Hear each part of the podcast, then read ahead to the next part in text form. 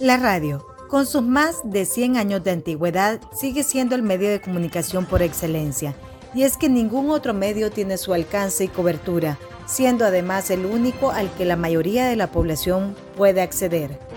Seguro usted recuerda algún momento histórico o importante en el que la radio ha estado presente.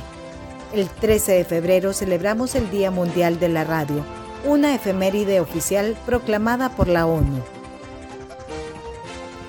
La radio es hoy por hoy el medio informativo más emblemático y dinámico a pesar de los avances y nuevos sistemas de comunicación que han aparecido en el último siglo. El Día Mundial de la Radio tiene entre sus objetivos concientizar a la población sobre la importancia, crear y ofrecer acceso a la información a través de la misma, así como las redes y la cooperación internacional de organismos de difusión.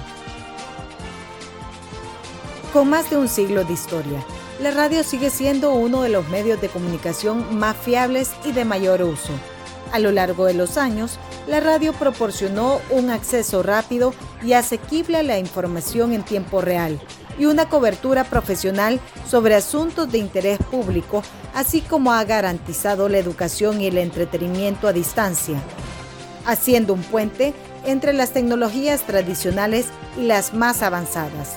La radio ofrece ahora una gran variedad de contenidos a través de diferentes dispositivos y formatos, como los podcasts y los sitios web multimedia.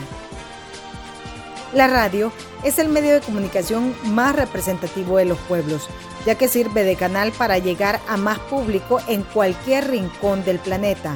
Además, es la herramienta más versátil para que todas las personas puedan expresar sus opiniones e ideas, tomando en cuenta el pluralismo, la representación y la diversidad. El Día Mundial de la Radio es una fecha para que tomes en cuenta el papel de la radio en el acontecer diario.